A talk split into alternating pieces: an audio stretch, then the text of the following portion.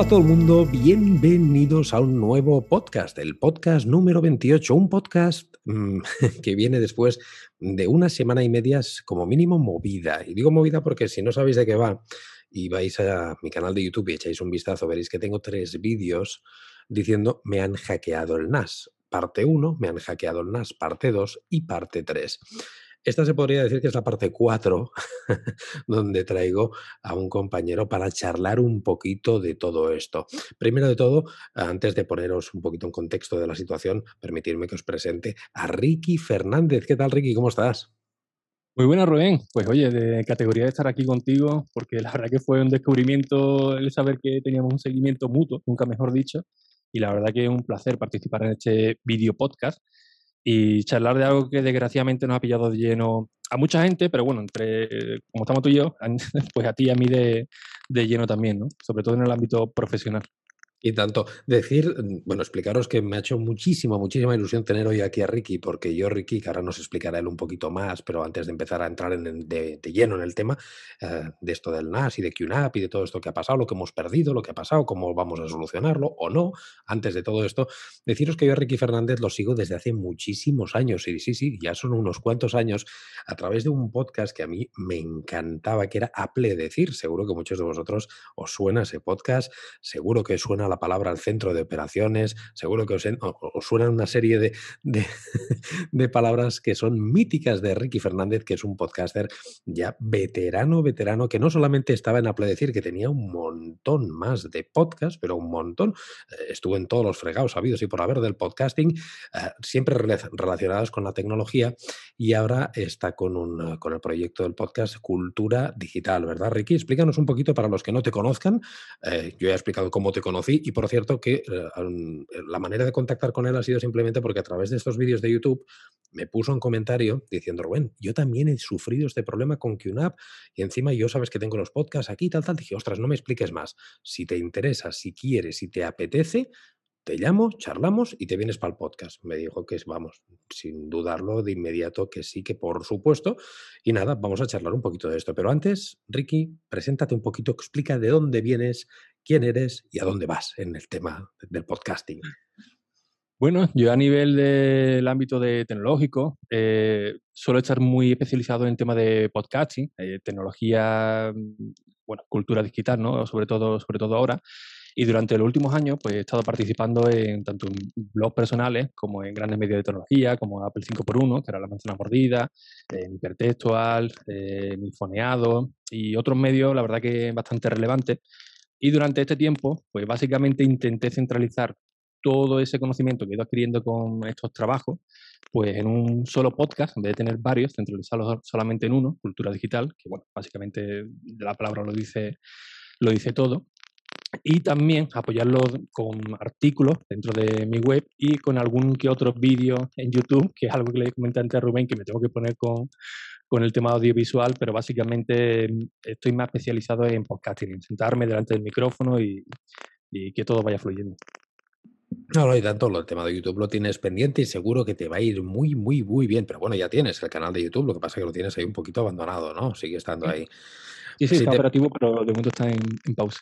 En stand-by. Bueno, pues dicho esto, eh, poneros mm, ahora un poquito un resumen súper, súper rápido de lo que ha pasado por si no os queréis tragar estos tres vídeos que os he hecho referencia que tengo en mi canal de YouTube. Deciros que hace una semana y media aproximadamente eh, entré al servidor NAS donde lo tengo absolutamente todo. Cuando hablo de todo es todo. Riquera nos explicará porque el tres cuartos de lo mismo.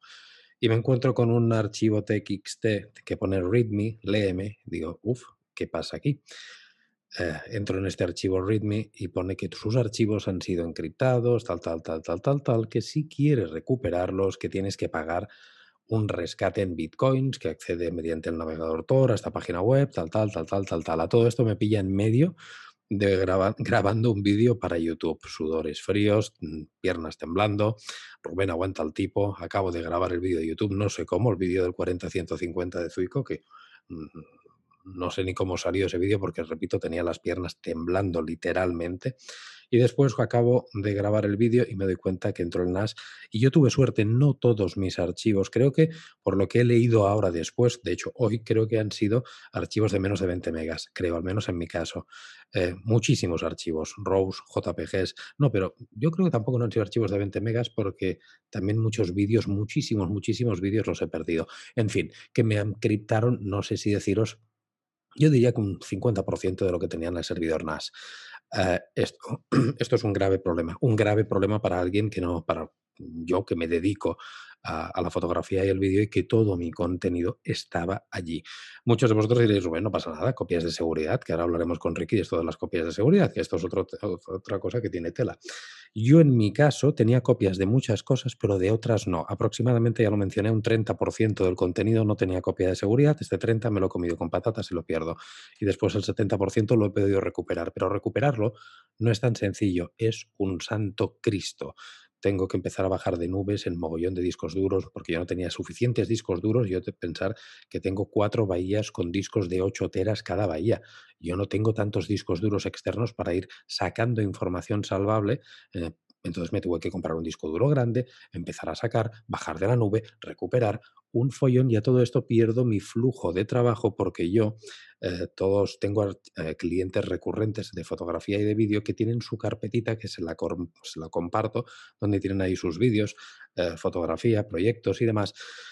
Y todo esto realmente me ha repercutido bueno, me, ha ocasionado unos problemas y unos dolores de cabeza que no os podéis llegar a imaginar. No me enrollo más con este tema, era simplemente poneros un poquito en contexto para todos aquellos que estéis escuchando el podcast y no hayáis visto los vídeos de YouTube o no queráis verlo porque no tenéis tiempo o ganas.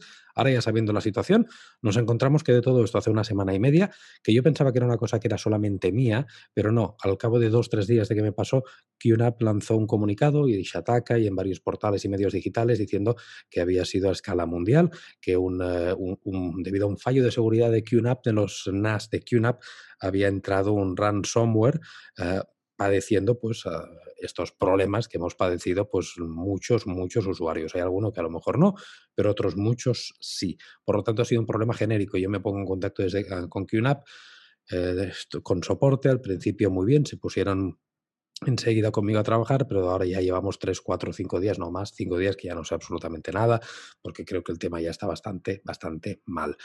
Eh, ¿Qué es lo que me queda a mí? Antes de pasar, que tengo a Ricky aquí, pobre, que no lo estoy dejando ni hablar, ya estoy acabando, ¿eh? ya acabo, ya acabo. No, sí, te estoy escuchando, vamos, eh, intensamente, ¿eh? vale, vale. leyendo muy bien todo lo que ha pasado.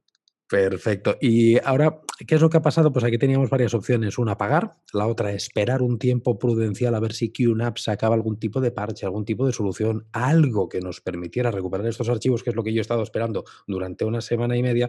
Y la tercera opción, que es la que voy a hacer yo este mismo final de semana, voy a empezar a mandarlo todo al carajo, restaurar el servidor NAS, formatear todo, eh, comerme con patatas ese 30% de contenido que he perdido y empezar desde cero, desde cero con todo con el otro 70% que he recuperado. ¿Pero por qué? Porque yo no puedo seguir esperando, no puedo, yo necesito tener mi flujo de trabajo estable, porque si no, eh, toda la, la corriente, todo el engranaje que yo tengo de flujo de trabajo de todo mi proyecto, Mm, me hace que vaya muy lento y eso me hace ser poco productivo y eso en definitiva lo que me hace es perder mucho dinero, por lo tanto no me lo puedo permitir. Dicho esto que os he explicado todo este rollazo, Ricky, explícanos cuál fue tu situación un poquito y qué es lo que te pasó a ti.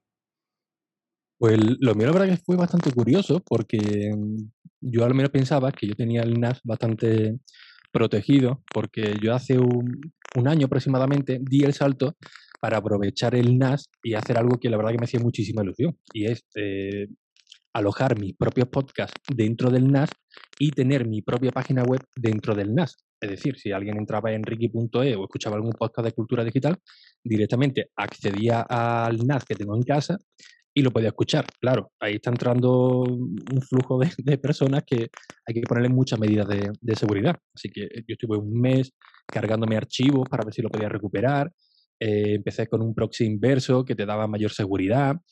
Y en principio parece que toda esa parte la tenía controlada, ¿no? El tema de las copias de seguridad, con copia de seguridad diaria, con instantánea, eh, una fibra óptica exclusivamente solamente para el NAS, es decir, yo en casa tenía una fibra óptica para la familia y dentro de mi centro de operaciones tenía una fibra dedicada de 600 megasimétricos solo para el NAS, exclusivamente para, para el NAS con un SAI para él, para el, el router, por si se caía internet, porque claro, yo el centro de operaciones lo tengo en Cádiz y yo trabajo en Madrid, con lo cual eh, toda precaución era poca. Así que bueno, eh, yo como la mayoría de vosotros, o sea, de todos los usuarios, eh, estamos muy preparados en el caso de que hubiera una catástrofe, se incendiara la, casa, se inundara, se estropease el NAS, todo gracias a las copias de seguridad e incluso también por el tema del ransomware eh, a través de la instantánea, que esto lo explicaba QNAP en uno de sus vídeos.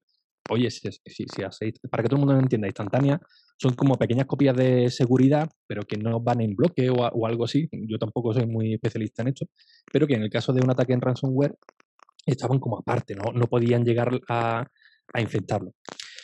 Y bueno, yo estaba aquí en Madrid, estaba trabajando cuando saltó todo, todo esto. Eh, además, estaba de guardia, con lo cual estaba muy desconectado de todo. Y yo lo tengo, como te digo, todo automatizado. Si el NAS se cae, yo recibo un correo electrónico instantáneo que me dice, oye, eh, el NAS se ha caído por, por X motivo, pero no hay acceso o no hay acceso a la página web. Yo normalmente ese correo siempre lo recibo los fines de semana, que lo tengo automatizado el NAS para que se reinicie solo y me llega un correo, oye, no hay acceso, a los cinco minutos ya está todo en orden. Como digo, estaba totalmente desconectado, eh, me escribieron, oye, ¿a ti te ha afectado lo del NAS? Entro en la página web un momentito, digo, no, esto está en orden, digo, no tengo ningún aviso. Que mira, pues he tenido suerte, no me, no me ha pillado. Pero como te digo, como estaba de guardia, tampoco pude mirar eh, las precauciones de, oye, si te están infectando, que no se reinicie el NAS, no me dio tiempo a ver eso.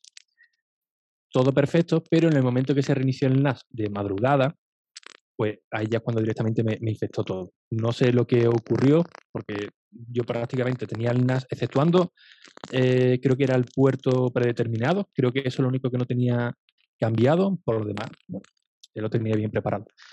Y el momento que llegué a casa y entré en Station, ya vi el cartelito de LM, tu equipo se ha infectado, digo, ostras, digo, madre mía, de bueno que no cunda el pánico, yo tengo todas las medidas, tengo copia de seguridad en la nube diaria, tengo la instantánea, tengo copia de seguridad en un disco duro conectado al NAS por, por USB y otras dentro del, propio, del propio NAS. La única que no tenía era la de eh, replicarla en otro NAS o copia de seguridad como lo quieras hacer tú, ¿no? con un botoncito. Yo lo tenía directamente eh, en el disco duro.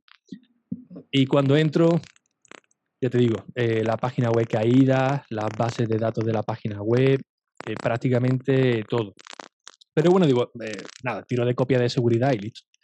Cuando veo que las copias de seguridad diarias ahí fue un gran fallo, que yo la verdad que lo desconocía por completo, todas las copias que yo tenía hechas diarias, pues eh, era solamente de una unidad, es decir, eh, hoy lunes hacía una copia de seguridad, el martes la sobreescribía, llegaba el miércoles, la volvía a sobreescribir y yo pensaba que era lunes, martes, miércoles, jueves, viernes, sábado, domingo, iba por, por día. Digo, ostras, digo, bueno, no entremos en pánico, no pasa nada, la instantánea, ahí sí que sé que las tengo por lunes, martes, miércoles, jueves y viernes, y cuando empiezo a mirar, solamente tenía las tres últimas instantáneas mm, infectadas por el malware.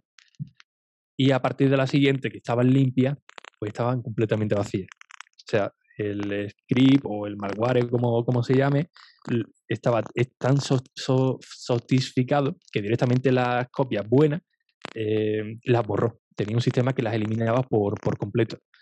Por lo cual, mmm, copias de seguridad de, de última pues no tenía, pero la parte positiva es que yo, eh, como lo tenía solamente centralizado para la página web y el, y el podcast, ahí lo tenía alojado en Docker. Docker es como un pequeño, entre comillas, como una pequeña aplicación que va instalada dentro del NAS y ahí eh, la mayoría de los archivos sí que no me lo infectó porque estaba dentro del Docker.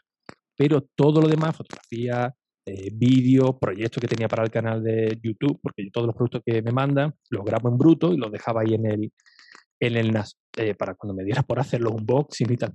Todo eso sí, todo eso se fue eh, perdido madre mía, Ricky, madre mía. Claro, es que tú encima tenías, eh, yo eh, ya lo dije en YouTube, yo hice varias cagadas. Una fue no hacer, no tenía instantáneas yo directamente porque cuando configuré el NAS me equivoqué y no las configuré, no las tenía. Pero he leído, que es lo que te ha pasado a ti, que este ransomware pues ataca también a las instantáneas para darnos bien por donde amargan los pepinos, ya sabéis por dónde amargan los pepinos, y que no podamos recuperarlas por ahí. Otra cosa que tú tenías que yo no tenía tampoco, es un disco duro pinchado por USB fuera del NAS, pero con un fallo. Y es que lo tenía siempre conectado al NAS. Claro. Entonces es como si estuviera conectado a la red. Y entonces eh, te, lo infecta en el momento que hace la copia de seguridad, porque copia. Ahí fue muy curioso, Rubén, porque el, disco duro está completamente intacto, pero las copias de seguridad del NAS eh, sí que están ahí infectadas. Pero, es decir, las copias de seguridad del archivo completamente infectados, pero todo lo que es el disco duro ahí estaba completamente a salvo. No, es que lo único que hace esto, Ricky, esto no es un virus como tal, eh, creo. Esto lo único que te hace, creo, es esto, eh, la encriptación y ya está. No te de los archivos, nada más. De los archivos, pero de los archivos que él ataca eh, en el NAS, no, nada más. Entonces, si tú en ese disco duro hubieras tenido otras cosas fuera del NAS, eso no te lo hubiera tocado. El problema estaba que, Es que eso, Rubén, de, lo que es del disco duro que tengo conectado, no me ha tocado nada. Lo tengo conectado permanentemente. No me ha tocado nada, exceptuando la, la, réplica del NAS, lo que es la réplica del NAS. Aquí el claro, yo pensaba que me lo había estado entero, pero no. No, no, no, no, no, no. Es lo que yo ya me he dado cuenta que esto no lo hace. Y, aquí el tema está que lo que yo tengo, que ahora hablaremos de qué es lo que vamos a hacer a partir de ahora, cada uno, qué, qué intención tenemos, pero sí que una de las medidas que creo que serán más seguras es hacer una copia de seguridad cada X días de manera manual pinchando ese disco duro, dándole al botoncito antes de pinchar el disco duro, echarle una, una ojeadita al QFile para ver que no hay ningún readme de estos. Y si todo está bien, botoncito que clone los archivos de una semanita. Yo al menos lo haré cada lunes por la mañana y al menos, pues mira, pierdo, eh, como mucho pierdo el trabajo de una semana, no de años y años y años. Que esto, bueno, es más sostenible y se puede llevar más. El problema está si dejamos enchufado ese disco duro como fue tu caso. Igual pasa con la nube. Yo tuve una gran suerte de que mis archivos RAW los tengo en Amazon Fotos, pero con la gran suerte de que todavía no me había hecho la sincronización después. Yo tengo la sincronización de Amazon Fotos y lo hubiera tenido cada día, estaría jodido. Lo hubiera perdido todo porque me hubiera sobrescrito seguramente los archivos con infectados. Pero como en Amazon Fotos yo lo tengo solamente los lunes y esto me pasó un miércoles, patapam, quité la sincronización de Amazon Fotos y lo tengo todo salvadito allí. Pero en el caso de que como los, con los NAS, como podemos sincronizar con nubes, e, es un problema, es que te lo infecta, bueno, te lo, te lo infecta, no es como una, te lo encripta, digamos, absolutamente todo. Daño, Ricky, ¿qué daños evalúas tú? ¿En qué te ha afectado y en qué crees que te va a afectar? ¿Puedes recuperar cosas? ¿No puedes recuperar? ¿Vas a pagar, Ricky? ¿No vas a pagar? Porque también hay, la opción, claro. No, yo no la contemplo porque no la, ya lo expliqué en YouTube que no lo pienso hacer. Eh, primero todo porque mm, paso de que esta gente me pongan un póster que ponga cliente del mes eh, con mi foto, como decían, este tío paga, de aquí tres meses volvámosle a atacar solamente a él porque este tío va a pagar. Eh, no, pero no sé cuál es tu caso. Explícanos un poquito todo esto, en qué te ha afectado y qué vas a hacer. yo lo primero pagar, ya te, adelanto que, no. aunque fuese una cantidad pequeña, por no alimentar más. Este Correcto, esta gente Claro, yo no, por, mi parte no voy a pagar. ¿En qué me afectó? Pues me afectó de lleno porque, como te digo, eh, mi NAS era eh, mi servidor donde tenía alojados los podcasts, la página web y además tenía una serie de, compromisos con algunas marcas que tenían una serie de publicaciones que, hacer, revisiones algunas eh, pagadas, comerciales, otras de, de acuerdo y ahora mismo pues nulo, ¿no? Ahora si entras en Ricky.es, pues no aparece nada, he tenido que llamar a las marcas, explicárselo, oye, mira, me ha pasado esto, hasta que no lo soluciones, pues no puedo eh, eh, publicaros lo que, lo que teníamos pendiente, los podcasts tampoco, porque me he quedado ahora mismo mudo, ¿no? Y el daño realmente, te puedo decir que dentro del NAS, y ahora te explico el por qué, dentro del NAS eh, yo he calculado que un 80% aproximadamente, todo lo que me ha consumido del NAS, pude salvar eh, a través del Docker eh, algunos episodios y la base de datos creo que también de, la página web. Pero eh, yo soy usuario de, iPad Pro y ahora lo entenderás bastante bien. yo el iPad Pro es mi equipo principal desde hace varios años y QNAP, mm, que incluso una vez hablé con, con ellos, tengo algún vídeo explicándolo, QNAP en sistemas operativos móviles como iOS, eh, bueno, Android también, pero bueno, yo me voy a centralizar en, iOS por el tema de, bueno, en iPadOS. Eh, las aplicaciones que tiene son eh, muy malas. QFile para poder conectarte, eh, no va nada, nada bien, no se sincronizan los archivos, además no está integrado dentro de, archivos de, de, iOS, la verdad es que va bastante, bastante mal. Sí, porque tienes que ir haciendo accesos y compartir, tienes que ir compartiendo. Pero tú hiciste un vídeo donde explicaste que yo también lo trabajaba así a través del, del Finder de, de iPad ¿no? De lo que es el, archivos de iPad Claro, yo ahí descubrí que conectándome con la VPN y metiéndome por, por Samba, eh, podía conectarme al NAS dentro de la aplicación de, archivos. Pero como eh, yo tampoco me fiaba mucho de, del NAS, digo, ostras, digo, la aplicación de QFile me va a ir bien, fíjate la jugada, que eso es lo que me ha salvado de la, de la mayoría. Em, una vez, no recuerdo, pero vamos, una, una vez no hace mucho, cogí todas las carpetas que tenía en el NAS y las pasé al disco duro. El disco duro, lo bueno que tiene que si lo tienes conectado al NAS, tú desde el exterior también te puedes conectar a ese disco duro desde la aplicación de, archivos de, Apple. Así que, digamos, entre comillas, hice una copia manual, vamos, copiar y pegar de lo que tenía el enlace al, disco duro Así que la parte más importante de cursos que yo había comprado, de vídeos que ya no podría hacer porque son productos que me mandaron, los tuve que devolver, pues la gran mayoría de ellos casualmente sí que lo tenía en el, en el disco duro. Ahora, todo lo más reciente, ahí ya no, fotografía, que algunas sí que tengo eh, en respaldo con Amazon Fotos, por ejemplo, pero eh, lo que me salvó realmente fue el disco duro y porque la aplicación de QFile iba realmente mal en el, en el, iPad Pro. Hice una copia de, de, aquella manera. Así que bueno, en tema de archivos, dentro del NAS, insisto, es un 80% aproximadamente. Luego he ido viendo que he ido recuperando bastante, todavía me queda por descubrir un poquito más porque no tengo acceso físicamente, no al estar ahora mismo aquí en Madrid porque he cerrado todos los, puertos. Y a nivel, digamos, profesional, pues ahí de lleno un 100%. Eh, página web caída, eh, podcast, compromiso con, con marca, visualización con, usuarios que contactan por LinkedIn.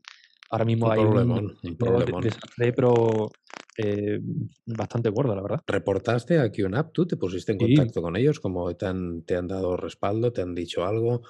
¿Te han llamado? ¿Sabes algo? Contacté con, con, ellos, siguiendo los cauces oficiales. Tardaron, la verdad, que bastante tiempo. No le insistí porque, al ser un, problema mundial, internacional. Sabías que pues, irían desbordados. Claro, entendí que iban a ir desbordados sí o sí, así que tampoco le insistí mucho. Le escribí un correo, un, ticket a través de soporte. Oye, mira, soy un usuario afectado por el ransomware a partir de tal fecha, me pasa esto por la instantánea, se lo dije todo muy, muy detallado. Y a partir de ahí, a través de las redes sociales, a través de internet, voy fui mirando la alternativa que daban otros usuarios expertos de cómo se podía intentar desencriptar, cómo intentar pararlo, cómo ver si el virus, el malware, el ransomware iba todavía expandiéndose a través de, eh, lo diré, SSH. Y vi que no, que todo lo que me decían, oye, el tuyo ya está infectado por completo, esto no se puede recuperar.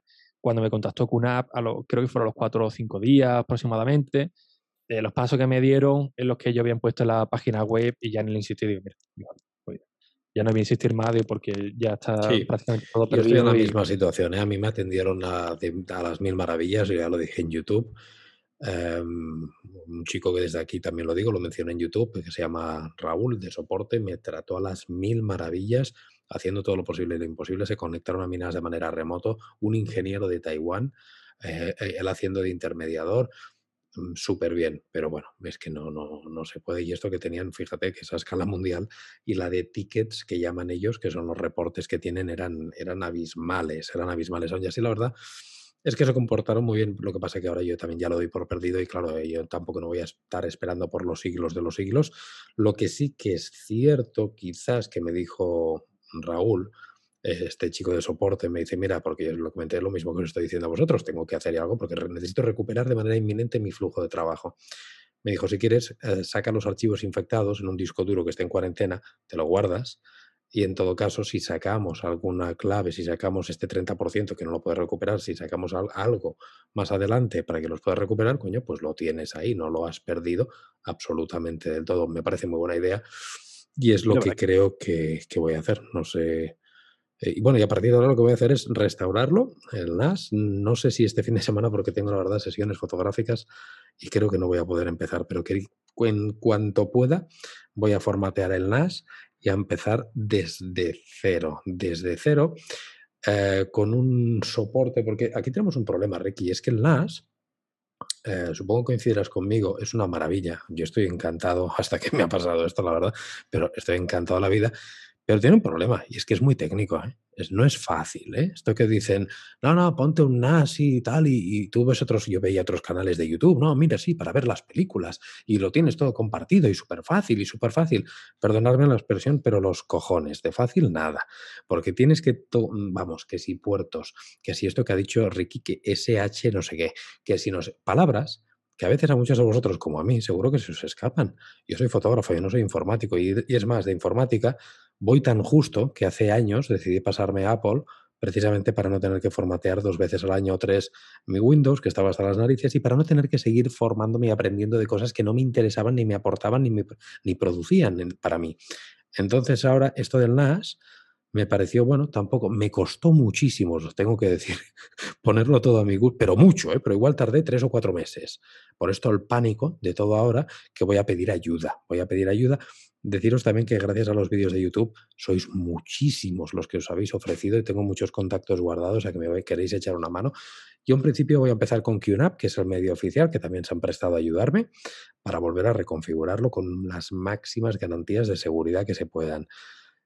Digo las máximas garantías porque está claro que si me quieren entrar me van a volver a entrar. Esto es como quien se pone una puerta blindada en su casa, se pone alarma, se pone de todo, pero si te quieren entrar, te entrarán, coño. Entrar en casas de futbolistas con mil y unas medidas de seguridad, si te quieren entrar, te entrarán. Pero que si me vuelve a pasar, primero que no me pillen en pelotas, que me pillen prevenido y que tenga una capacidad de reacción rápida para poder volver a recuperar mi flujo restaurando todo.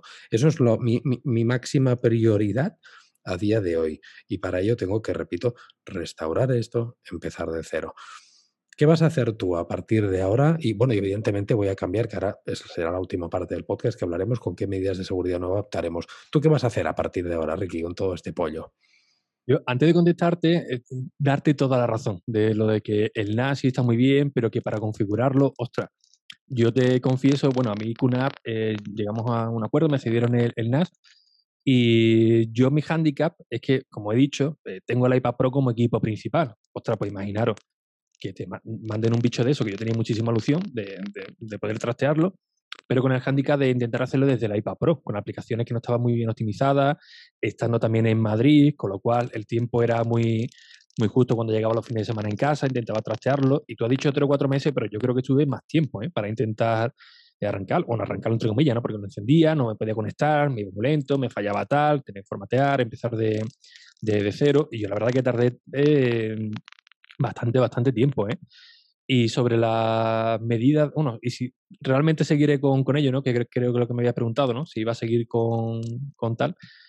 Pues mira, te voy a, ser muy sincero. Cuando pasó esto, digo, ostras, mira, la, ha, tocado QNAP, pues nada, no, ya está. Pues culpa de QNAP, porque además fuera a través de aplicaciones de, de ellos, por lo visto, por muchas medidas de seguridad que tú tengas, pero si se filtra dentro de, de, de las propias aplicaciones, pues ostras, un fallo garrafal, pero bueno, están pasando en todas las, empresas, ha pasado y ya está, ¿no? Le pasó a Apple hace poco, tú que eres muy seguidor de Apple, bueno, no sé si fueron dos o tres años, no me acuerdo cuándo le pasó. Eh, a todas las marcas, incluso ahora lo, hemos escuchado aquí en España con el tema del SEP, eh, a Telefónica incluso también le, ocurrió. Pues oye, mira, ha pasado, esto está eh, expuesto a Internet, era que dar un voto de, confianza y listo, ¿no?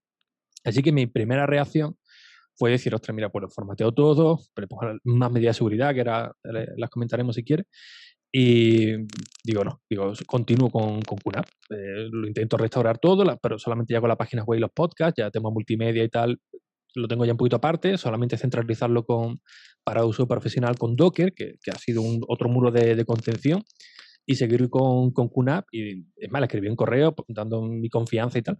Pero, ostras, es que esta misma semana ha vuelto a ocurrir algo parecido, ¿no? Que, que han descubierto otros otros malwares. Y a mí lo que me daba cierta desconfianza de todo esto es la verdad que los canales oficiales, ¿no? Que es que no decían prácticamente nada. Te tenías que ir entrando por las redes sociales, eh, escribiéndole a uno u otro, porque había no, es que para ellos, para ellos, esto es un marronazo, ¿eh, Ricky? Claro, pero ahí, ahí la, gestión de crisis ha sido, la verdad que, que, muy mal, ¿no? Porque oye, ha pasado esto, oye, como pasó con Volkswagen, con el Dieselgate, ¿no? Cuando le pillaron. En el momento que le pillaron, salió el CEO y decía, ostras, sí, nos habéis pillado, ha pasado esto, pedimos disculpas, no lo vamos a hacer mal, lo típico que suele decir, ¿no? Pero yo aquí con Kunal, la verdad que me quedé un poco sorprendido. Y bueno, dirán algo en el canal oficial y tal. pasaron varios días y hasta que ya la pelota se hizo muy grande, dieron un pequeño comunicado y las opciones, la verdad que mínimas. Así que ahí sí que la verdad como usuario me molestó bastante. No digo, ostras, si esto vuelve a pasar, mm, el gabinete de crisis, ¿qué, lo que hará? Actuará con responsabilidad, dará más información. Coño, que casualmente eh, esta misma semana ha vuelto a pasar, ¿no? Otro ransomware, que esta vez sí que han hecho un comunicado más rápido, pero ya la verdad que ahí ya la, desconfianza, o sea, quiero mucho a QNAP, pero... pero más te quieres a ti. Claro, claro, claro, pero ya ahí te dejas un poco tocado, ¿no? Que insisto, esto le puede pasar a cualquier marca, pero ya empiezas a mirar, ves que hubo varios avisos de usuarios, oye, que hay este agujero de seguridad, que puede pasar esto y que al final, hasta que no vino el lobo, no se actuó, pues yo creo sinceramente que eh, seguiré con ello. Eh, eh, en el tema de la página web, alojarla e intentar tirar, ¿no? Pero ahora mismo la verdad que le tengo mucho miedo. Estoy aquí en Madrid, he cerrado todos los puertos prácticamente. bueno, lo tenía encendido y cuando llegué aquí y lanzaron el nuevo ransomware, le cerré todos los puertos que ya no tengo ya ni acceso desde, desde aquí, ¿no? Yo creo que al final. Mm, claro, pero estás hablando de cosas técnicas, Ricky. Esto lo estás diciendo como si yo ahora mismo no tengo ni puñetera idea de lo que me estás diciendo. le cerré todos los puertos. Esto para un usuario es que entendamos que el NAS no lo utilizan solamente informáticos y tecnólogos, ni geeks, ni gente que está muy puesta en esto. Hay gente que, el puerto lo único que han visto es el que tienen barquitos cerca de, del mar y no saben, ¿eh? que, claro, no saben qué hostias les estamos diciendo con esto del puerto, ¿no? Claro, y a lo mejor hay gente que pueda pensar, coño, es que yo me he comprado un NAS o tengo intención de comprármelo y me está diciendo esto, ah, vale, no, corto puertos. ¿Y qué coño es esto de cortar puertos? ¿Que no entren transatlánticos o que no es tan fácil? Es lo que me quiero decir, es lo que quiero decir. Entonces aquí, claro, también se abre otro, otro melón, otro debate. ¿Esto que solamente para gente muy especializada? ¿Solamente para gente que entienda mucho de informática? ¿Solamente para gente, un usuario que no tenga ni puñetera idea como puedo ser yo y muchos que pueden usar iPhones, pueden usar MacBooks, iPads, que pueden usar tecnología al alcance de su mano porque no le da problemas y porque es fácil nubes en la red, que no nos da problemas, pero en cambio en NAS, ¿qué pasa? Que estaremos limitados porque tenemos que saber todas estas palabras que nos estás diciendo, Ricky, ¿o qué? Es que eso es otro gran hándicap, porque yo cuando lo, tuve, digo, ostras, pues esto de nada, será algo sencillito, conectar y, y listo haciéndonos la verdad como la mayoría de los vídeos en YouTube que te encontraba. Todo el mundo, esto, esto es fantástico porque lo configuras en un momento, tienes tu propio Netflix, que es la palabra, clave, ¿no? Tu propio Netflix, tu propio Spotify. Desde aquí puedes compartir todo con tus colegas, no me hace falta ni WeTransfer ni nada. Ostras, yo cuando llegué me digo, digo, seré el más retrasado de todo el mundo, digo, porque yo no sé por dónde tirarle, ¿no? Y lo que te decía, el tema de puertos, que yo eso a través del tiempo lo he ido descubriendo eh, cómo abrir puerto para habilitar este servicio, para el otro, este no lo abra, este sí, este no, este. Lo del SSH tampoco no tiene ni idea. Yo lo único que sé es copiar y pegar y un par de parámetros, pero poquito, ¿no? Pero bueno, al menos ya sé cuando me dicen del ticket, del soporte técnico, cuando abro un ticket, meten SSH tal, pues bueno, allá me defiende, pero insisto, copiar y pegar. Pero un usuario básico que diga, ostras, yo quiero mis copias de seguridad como lo tengo en, o mi foto como lo tengo en Google Fotos y tal, eh, darle un NAS, eh, a, ver, no quiero hacer comparaciones, pero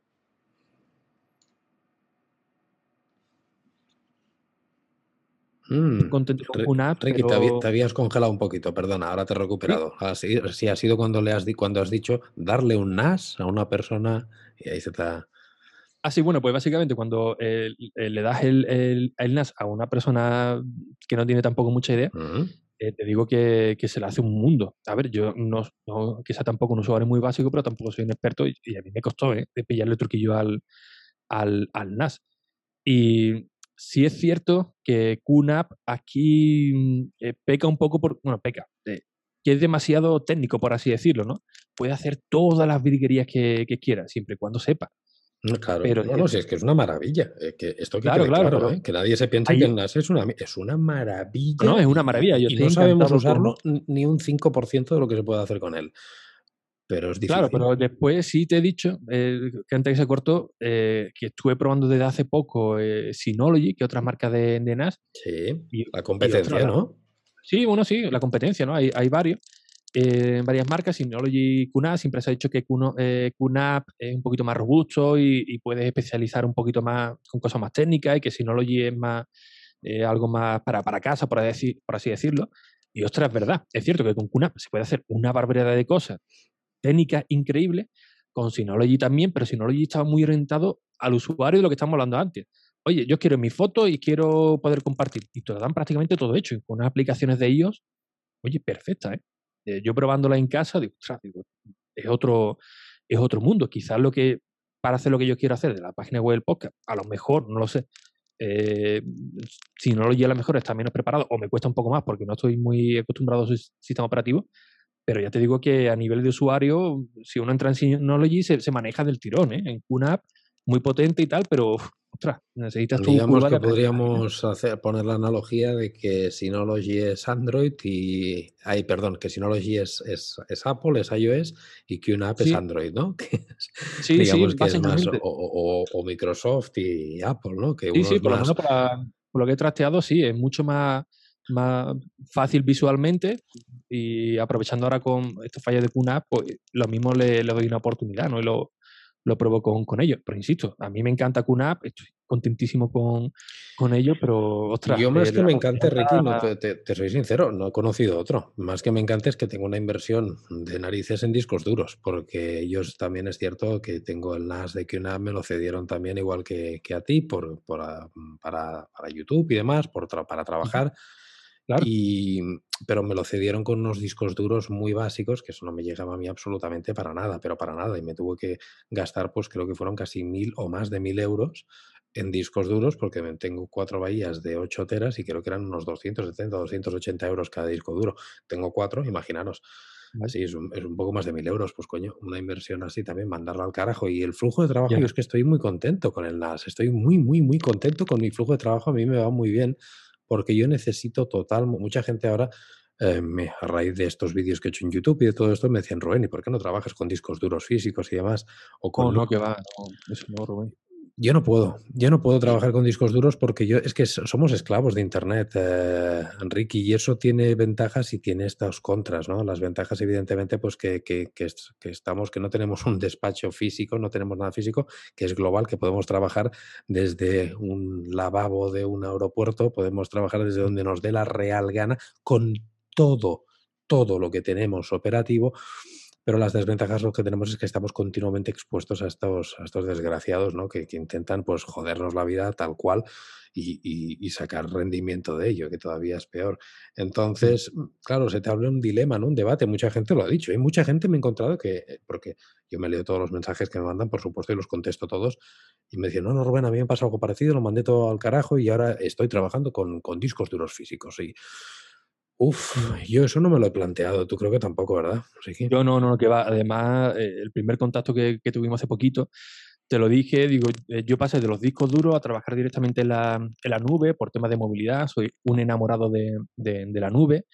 Y los discos duros físicos, eh, los dos más importantes que he tenido, con más información importante, no sé qué carajo le, le pasaron, pero dejaron de, de funcionar, perdí mucha información eh, me pasó una vez, le volví a dar una oportunidad con otra marca y no sé qué pasó, pero también se me fue. Digo, pues nada, digo, todo la nube, gastaba eh, mi dinero en iCloud, en Google Drive, en Dropbox, bueno, dependiendo, iba cambiando a ver cuál me convenía más.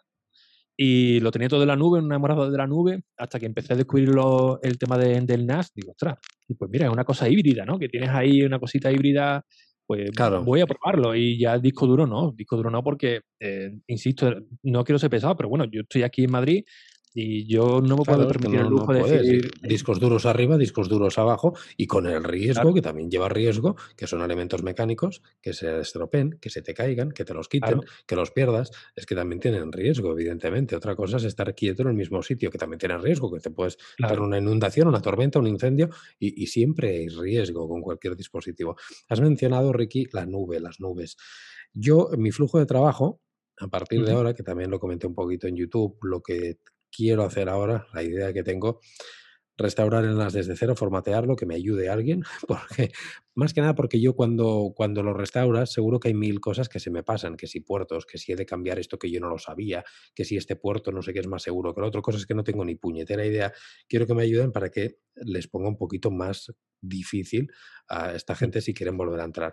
Después, tal como te he dicho, cuando lo tenga todo en el NAS y todo correcto, tendré un disco duro que ya lo tengo comprado de 12 teras que lo conectaré manualmente yo por USB una vez los lunes o cuando sea, pero la intención es los lunes muy tempranito, muy tempranito, botón ese que tiene el NAS que está muy bien, que tiene un botón delantero que lo puedes configurar para que tú lo clicas y ya te has configurado las carpetitas que, que quieres que te sincronice. Y ya está. Y eso no me llevará nada, lo clic y cuando me diga que ya está, desenchufo y ese disco duro se queda fuera de red y fuera de todo.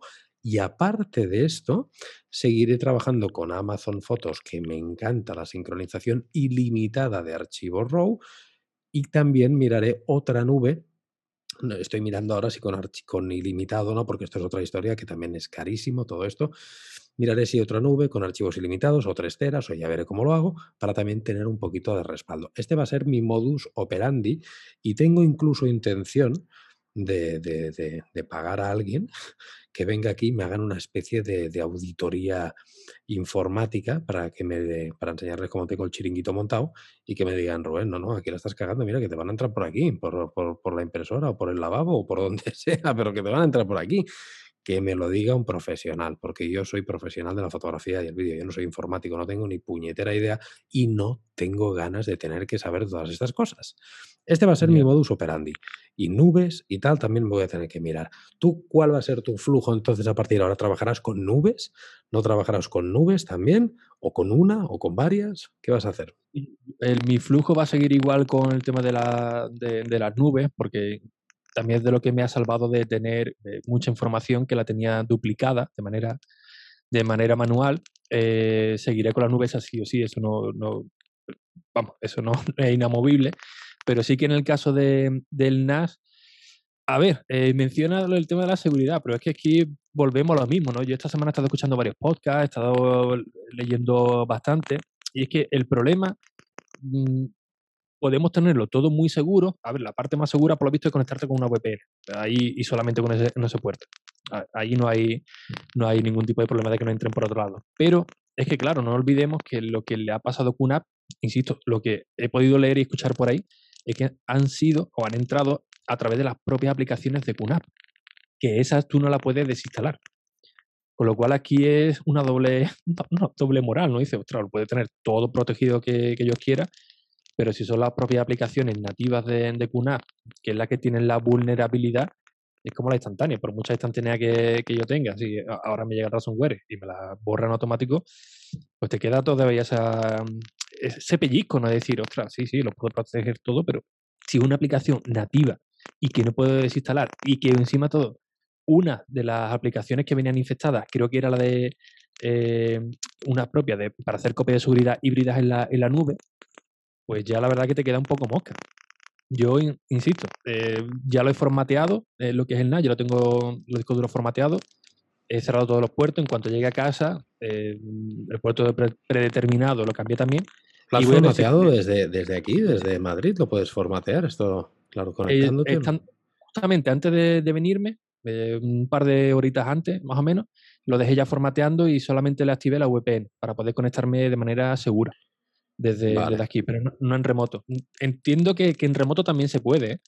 Creo que sí, que también en remoto también puede formatearlo sin problema, pero a mí me pilló todo muy, muy deprisa, lo formateé desde, desde allí. Así que eh, lo primero que hice fue cambiar el puerto, el puerto base este que comentaban, que es el único que no tenía hecho a nivel de seguridad, todos los demás puertos lo tenía. Y lo que sí voy a intentar hacer es, oye, voy abriendo puerto por puerto, mirando tutoriales como he ido mirando, eh, si solamente abro esto y esto, la VPN es fija, pero si solamente abro un puerto para que la gente pueda entrar a mi página web y descargarse los podcasts con un solo puerto, eh, si es factible a nivel de seguridad, que me dicen que sí, pues oye, perfecto, lo dejo ahí y no lo toco más. Solamente con lo mínimo, la página web y tal, que yo, a mí no me importa conectarme a través de los VPN desde el, desde, desde el iPad y listo. No quiero ni ver vídeo, ni ver películas, ni poder nada. Eh, solamente que esté activo la, la página web del podcast. Sí, pero bueno, eso también, Ricky, tener un Ferrari para llevarlo a 20 por hora también te planteas, ¿no? Que, Ya, ya, pero la inversión ya irá, tal como tú dijiste antes, eh, a mí una me cedió el NAS, a mí no me dieron ningún disco duro, lo compré yo y tal.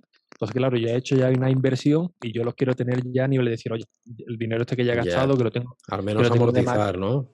claro, que además lo tengo vitaminado con 16 gigas de RAM, es decir, que es bastante eh, potente y tal, decir, oye, mira, pues dejarlo aquí con todo el espacio que tiene, con los SSD que le metí para la caché, como tú dices, un Ferrari, pero que me dure ahí todo lo que tenga que durar eh, automáticamente y solamente utilizarlo a modo de servidor para la web. Ya a nivel de usuario, pues sinceramente voy a probar otra, otras, otras alternativas.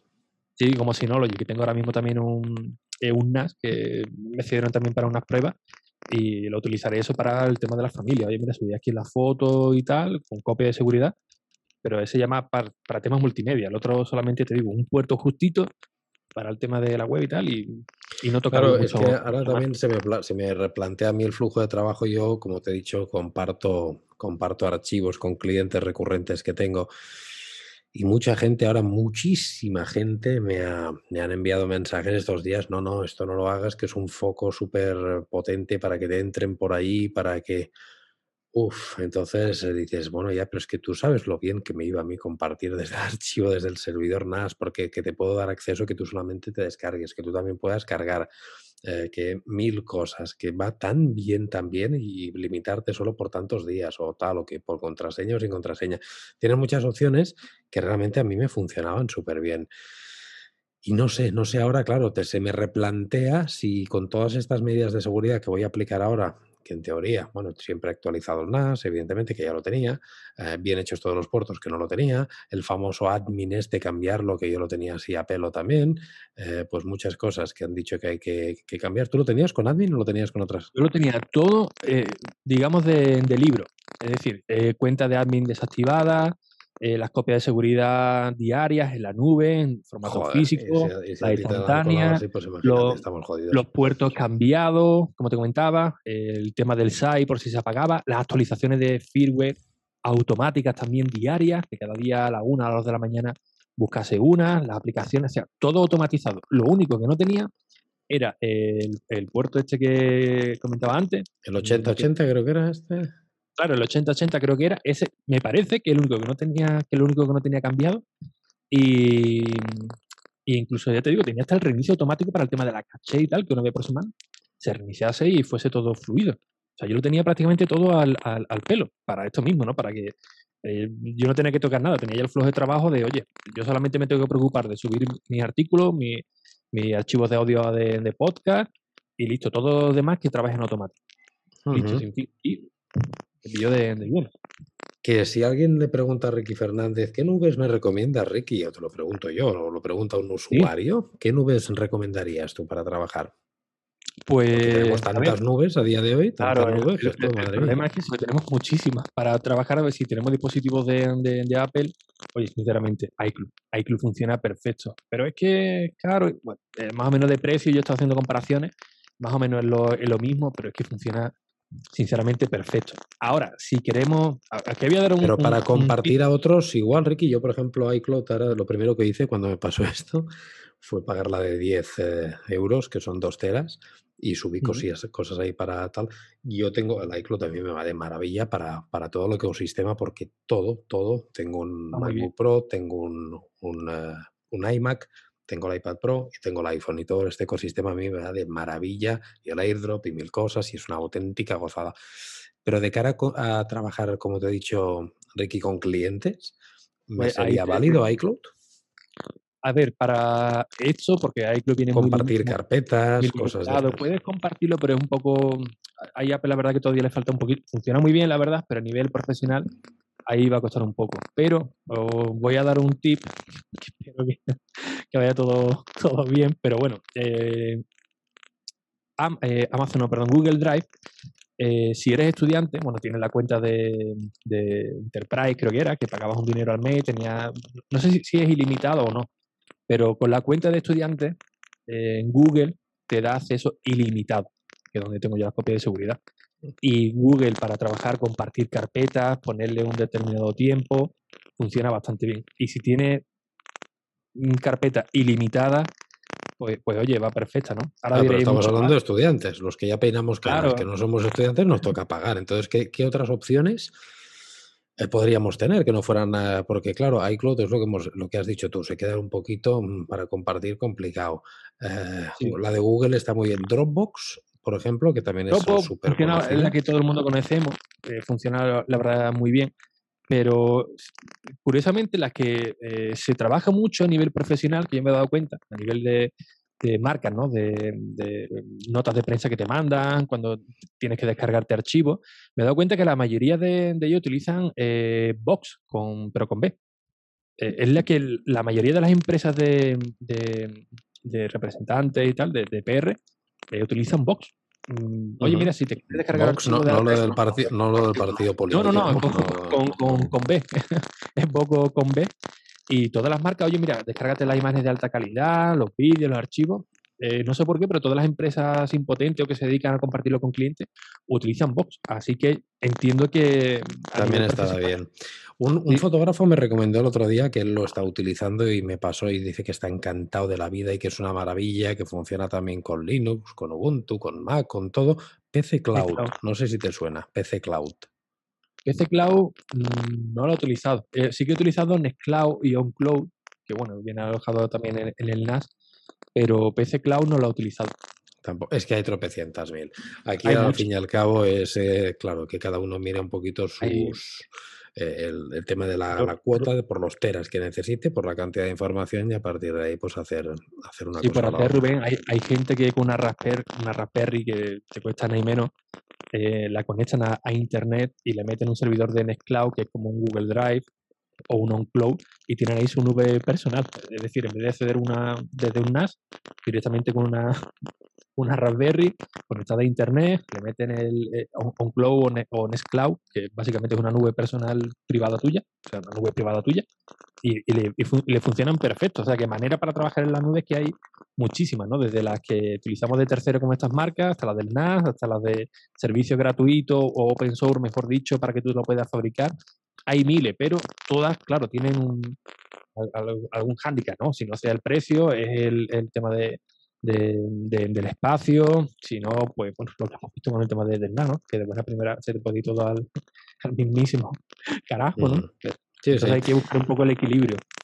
Vaya marronazo, vaya marronazo hemos tenido, Ricky, con todo esto. A ¿eh? ver si ahora va a tocar eh, restaurar, claro, restaurar todo esto, formatearlo, que yo solamente por el palo que ya, espero que... Es que no me quedo tranquilo, Rubén. Yo lo he formateado, pero como lo dejé abierto y como hubo otra, yo la verdad que no me quedo tranquilo. Es más, cuando llegue, yo creo que voy a hacer un reseteo completo, es decir, desde, desde el propio NAS con la configuración. No, no, es lo que yo quiero hacer. Yo lo que quiero hacer es desde cero, como cuando te lo traen, como cuando lo compras, que te lo traen, que, que tienes que insertar los discos, todo de cero, de cero. Y solamente por el engorro este, madre mía, madre mía, y volver a configurar ¿eh? todo, todo, absolutamente todo. Cargar luego la información a los discos, que esos discos no son muy rápidos para cargar información, son discos mecánicos lentos. Y, cargar, pues fíjate, yo tengo que cargar igual, pues no sé si serán 6 o 7, 8 teras. Pues no está mal, no está nada mal, no está nada mal. Oye, Ricky, ¿qué ha sido? Dime, dime es una pereza que yo incluso tenía guardada la configuración del NAS, por si se me formateaba y tal, pues sube el archivo y se te queda todo configurado a nivel técnico, me refiero, no a... Ah, sí, eso se puede hacer.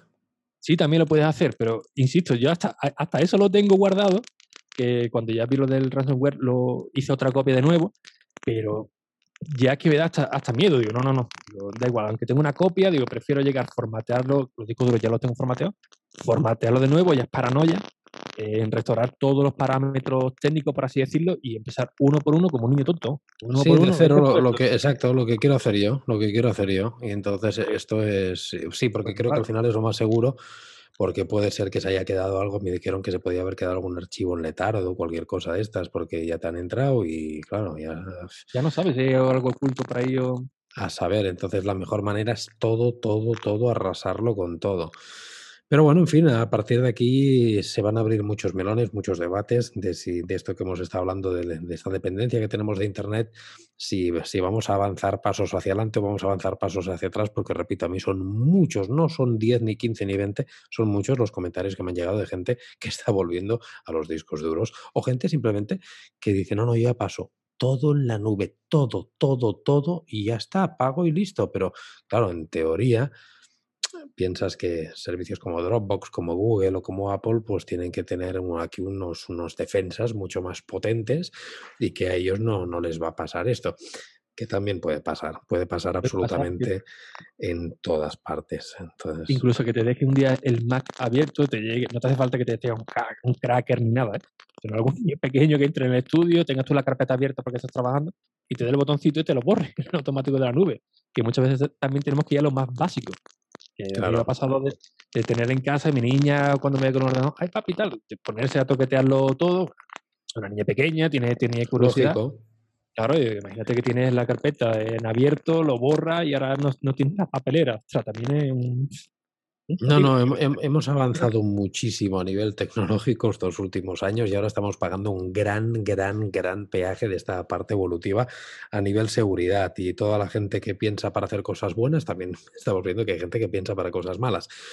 Entonces, claro, tenemos que prevenir y al final, a mí lo que me molesta, Ricky, es la gran pérdida de tiempo, porque al final tiempo es dinero, es dolor de cabeza, es responsabilidad, son muchas las cosas y tener que estar pensando en tengo que hacer esto por si tal, tengo que hacer lo otro por si Pascual, tengo que hacer lo otro por si esto, por si lo otro, por si al final es un dolor de cabeza de tres pares de narices. Que es muy cómodo todo esto, sí, que vivíamos igual un poquito mejor antes también y que ahora entiendo cuando muchas veces los mayores, los abuelos y abuelas decían antes se vivía mejor, coño, pues ahora me está empezando a pensar lo mismo a mí, que sí, ahora mucho avance tecnológico, pero antes igual no habían tantos dolores de cabeza, pero es lo que digo, el peaje de, de la tecnología.